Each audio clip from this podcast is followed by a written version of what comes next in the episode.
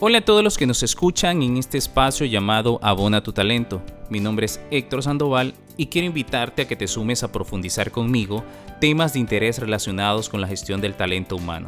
Acompáñame y sé parte de este mundo grandioso en donde aprenderemos juntos que el ser humano es el engranaje principal para el desarrollo de las organizaciones. Esto es Abona tu Talento. ¿Cómo se encuentran estimados oyentes en un episodio más de Abona tu Talento?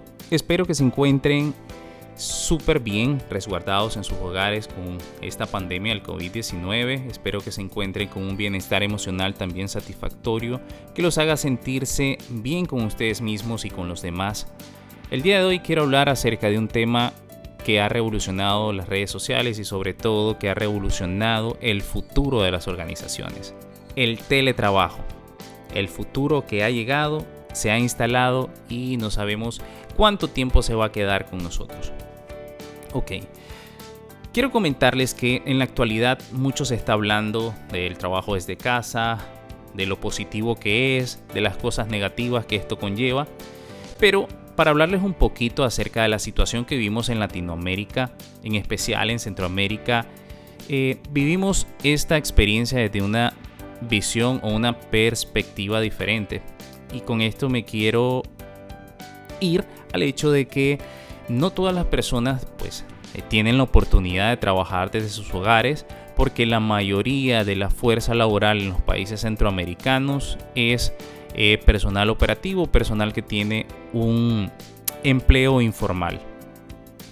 Entonces, en muchos países, ya de Centroamérica y de Latinoamérica, se ha tomado la decisión de una cuarentena parcial, total, e incluso en algunos países, ¿verdad? No se ha tomado aún esta iniciativa. La pregunta que muchos creo que nos hacemos al respecto es que, ¿qué va a suceder con las organizaciones y los colaboradores después de vivir una experiencia, ah, como les decía al inicio, en la cual existen cosas positivas y negativas? Cómo se prepararán las organizaciones e incluso cómo nosotros afrontaremos esto, esta situación, cómo vamos a afrontar las demandas de los millennials, de los futuros centennials, que pedirán a gritos tener más oportunidades laborales desde la comunidad de su hogar, pero que también esto está siendo un factor limitante en la actualidad. Para hablarles un poco de esto también, eh, lo llevaré a lo que la OIT presentó en sus últimos informes y les voy a leer el titular. Las consecuencias económicas de la crisis del COVID-19 están impactando fuertemente en la juventud. Con independencia de la edad, el nivel de ingresos o el país la emergencia en torno al COVID-19 está afectando casi todos los habitantes del planeta, que sabemos que es un hecho. Sin embargo, es probable que la crisis económica golpee con especial y específica dureza a los jóvenes. Y la OIT expone cinco factores determinantes que me gustaría compartírselos. El primero, tres de cada cuatro jóvenes trabajan en la economía informal ya sea en restaurantes, ya sea en el sector turismo, ya sea como freelancer. Entonces, eh, esto ha hecho que el impacto sea aún mayor a la hora de obtener un empleo de parte de estos jóvenes. El segundo factor determinante, según la OIT, es que muchos trabajadores jóvenes tienen una forma atípica de empleo. A esto lo atribuyo al hecho, como les decía, trabajos también informales donde no ganan seguro o el subempleo que se está volviendo, eh, que está tomando mayor fuerza e, en, la actualidad, como lo es eh, trabajar para una empresa extranjera. El tercer factor, eh, las personas jóvenes trabajan en sectores e industrias específicamente afectadas por la pandemia de COVID-19. Y en esto lo vemos eh, las zonas francas, vemos como ya había hecho los restaurantes, el turismo, las tiendas de conveniencia. Y como el último factor tenemos frente a los demás grupos de edad, el grupo de trabajadores jóvenes es el más amenazado por la automatización que se está viendo con mayor fuerza en países ya como Chile, Argentina, Colombia, en donde la automatización sí está haciendo un fuerte impacto en que los jóvenes puedan tener esa primera experiencia laboral. Por el momento, mm, creo que no contamos con leyes laborales que respalden este método, el teletrabajo en la empresa. ¿Cómo nos vamos a preparar a futuro? Una gran pregunta que hay que realizarse, hay que hacerse y sobre todo a los gobiernos de los países latinoamericanos, cómo vamos a reaccionar ante esto. Yo sé que creo, sí, sí, sí, en España sí hay leyes que están ya regidas por, que rigen al teletrabajo y que ya se están poniendo y se están implementando en la actualidad. Por el momento en Latinoamérica creo que no tenemos leyes que nos avalen el teletrabajo. Por ejemplo, si estás trabajando desde tu casa y tenés un accidente laboral, eso, ¿qué sucede? ¿Qué pasa? ¿Es un accidente de trabajo o es un accidente común? Entonces son muchas preguntas que las organizaciones actualmente se están haciendo y por ende también eh, los gobernantes deben de estarse haciendo para este futuro que ya nos alcanzó, nos atrapó y va a vivir con nosotros bastante tiempo. Para mí el teletrabajo es una forma de minimizar el impacto de las organizaciones sobre la reducción de la actividad laboral. Efectivamente, creo que estamos en una época en la que trabajar desde casa se va a convertir en la realidad más próxima y en la realidad más cruda para todas aquellas personas que antes lo miraban como un futuro muy lejano. Vimos un momento también extraordinario a nivel organizacional, ya que muchas empresas deben afrontar el teletrabajo y no saben cómo. Hay mucha oportunidad, pero muchas empresas todavía no saben cómo afrontar esto, qué debo de hacer, cómo lo debo hacer, cómo debo de iniciar. Ahora siento de que ya no hay excusas con tantas aplicaciones que están gratis en la web, eh, tantos métodos de trabajo también y sobre todo tanta innovación que están realizando las empresas para no quedarse atrás con esto del COVID-19, para que su flujo crezca y sobre todo para que se disminuyan los despidos y eh, las suspensiones en el trabajo. Actualmente lo que sabemos del teletrabajo, que es voluntario para el trabajador y para la empresa, y no existe, como les decía, hasta el momento una ley que regule su existencia. Eh, pero, ¿qué vamos a hacer? Que va a haber alguna contingencia ante una eventualidad futura, como por ejemplo circunstancias climatológicas, realización de alguna obra o una remodelación en las instalaciones, eventuales cortes de energía que en Latinoamérica eh, y más con mayor fuerza en Centroamérica sabemos que se da, huelgas de transporte también. Eh, creo que este es un momento en donde debemos ir más allá y comprender que el trabajo de casa o el teletrabajo puede verse como un deber de todos para evitar situaciones ajenas a la empresa que puedan impedir su continuidad. Como una medida que puede también contribuir a reducir la movilidad innecesaria. Por ejemplo, si tu seguridad es primero, quédate en la casa, como estamos haciendo actualmente, nos estamos resguardando. Y eso está haciendo que eh, sea el efecto preventivo más eficaz que podamos realizar. Se ha hablado muchísimo de, esto del, teletrabajo, cuáles son las ventajas, las desventajas. Me gustaría mencionárselas de forma rápida. Esto estamos inundados en internet. Eh, pero dentro de todo lo que he leído, de todo lo que he analizado, pues me he, utilizado algunas o he visto algunas ventajas que tienen mayor fuerza, como por ejemplo, sí, realmente la ventaja del teletrabajo es la conciliación de la vida personal y laboral. Ya sabemos que ahora sí puede, hay un equilibrio entre esa parte, menos estrés. Sí, puede mejorar tu día, te tienes que organizar, planificar, pero igual estás en tu trabajo, no estás con ese estrés después de salir o antes de llegar. Mayor flexibilidad de horario, ojo, que con esto para algunas industrias puede ser algo positivo, pero para otras algo negativo, porque aunque pueda estar trabajando desde mi casa, eh, si yo tengo una hora de conexión de las 8 a las 6 o de las 7 a las 5, eh, puede ser que inicie a las 10, te puedo decir que se me haya ido el internet, hayan habido cortes de luz y al final esto de la flexibilidad de horarios pues puede llegar a pasarse de lo permitido por la organización. ¿Hay reducción de gastos? Sí. Alimentación, el costo de transporte y sobre todo el ahorro de tiempo Ya te vas a evitar esas largas filas esperando el transporte público o esperando un taxi o esperando el tráfico. Ya esa reducción de gastos se te va a hacer para vos beneficiosa. Mayor productividad también. Muchas de las personas o muchos de los blogs eh, de personas exitosas que actualmente están en la web han dicho de que su productividad ha explotado al 1000% y que han tenido avances significativos. ¿Cuáles son las ventajas del teletrabajo en la empresa? Bueno, menores costos, ¿sí? Ya sabemos que la infraestructura, al estar a menos personas, vamos a consumir menos aire acondicionado, menos electricidad, menos agua potable y sobre todo eh, van a, a ver el flujo de limpieza va a ser poco también mejores candidatos, sí.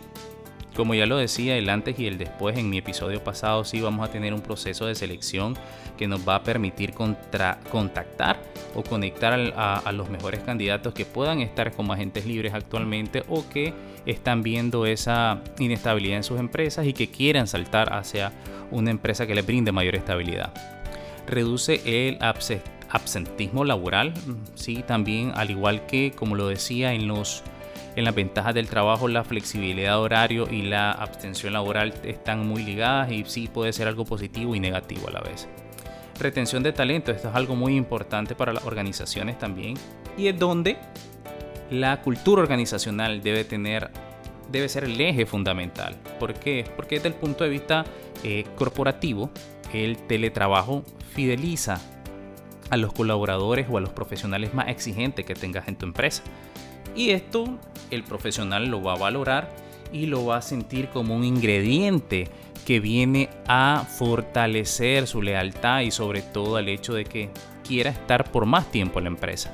Mejora los objetivos. También la empresa prioriza el trabajo por objetivos en, vez de seguir enfocando el valor a la gestión del tiempo. Esto es un paradigma que ahorita está cambiando rotundamente todos los procesos de la empresa o, todos los procesos que la organización tenía pensado para los colaboradores y su desarrollo. Todo esto está cambiando. Estamos mejorando los objetivos y estamos también enfocándonos hacia un futuro tecnológico que nos va a brindar que nos está brindando mayores resultados y nos está disminuyendo gastos, pero ya que les hablé de las ventajas, las ventajas del trabajador y las ventajas de la empresa, pues yo sí, donde me quiero enfocar más el día de hoy con esto del teletrabajo, es cuáles son los retos a nivel personal y profesional que tengo que afrontar con respecto al teletrabajo.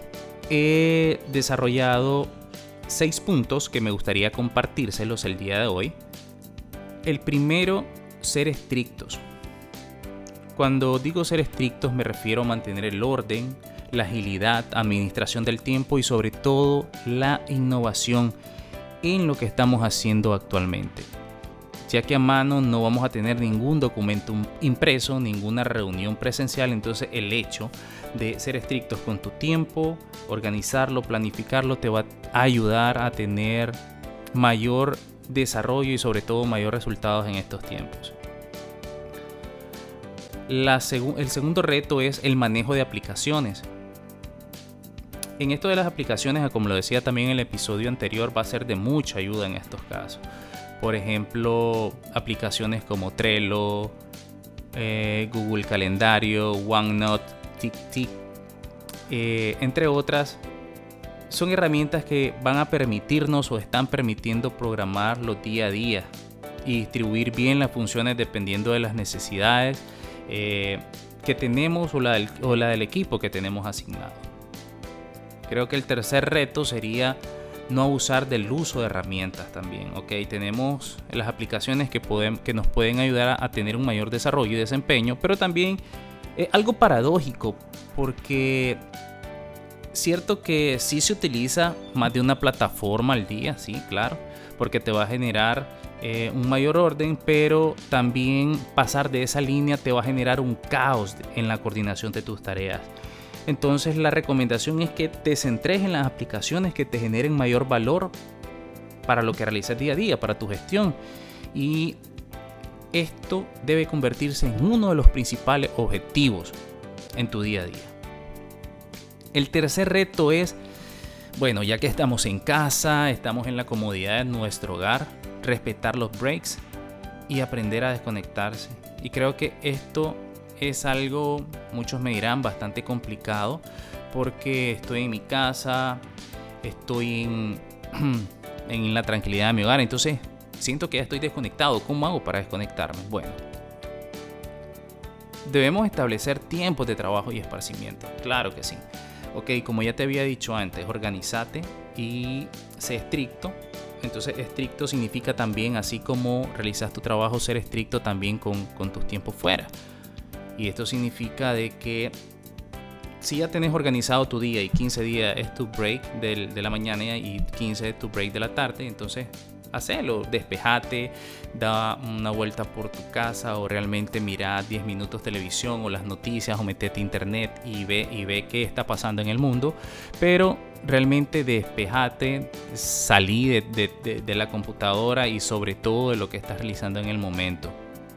Eh, esto va a mejorar, te aseguro, tu estado de ánimo y sobre todo tu concentración.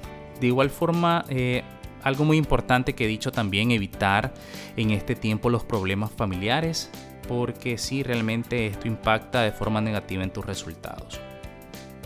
El cuarto reto son los canales de comunicación. Es fundamental que estés pendiente de tus canales de comunicación durante tu turno laboral o tu horario laboral.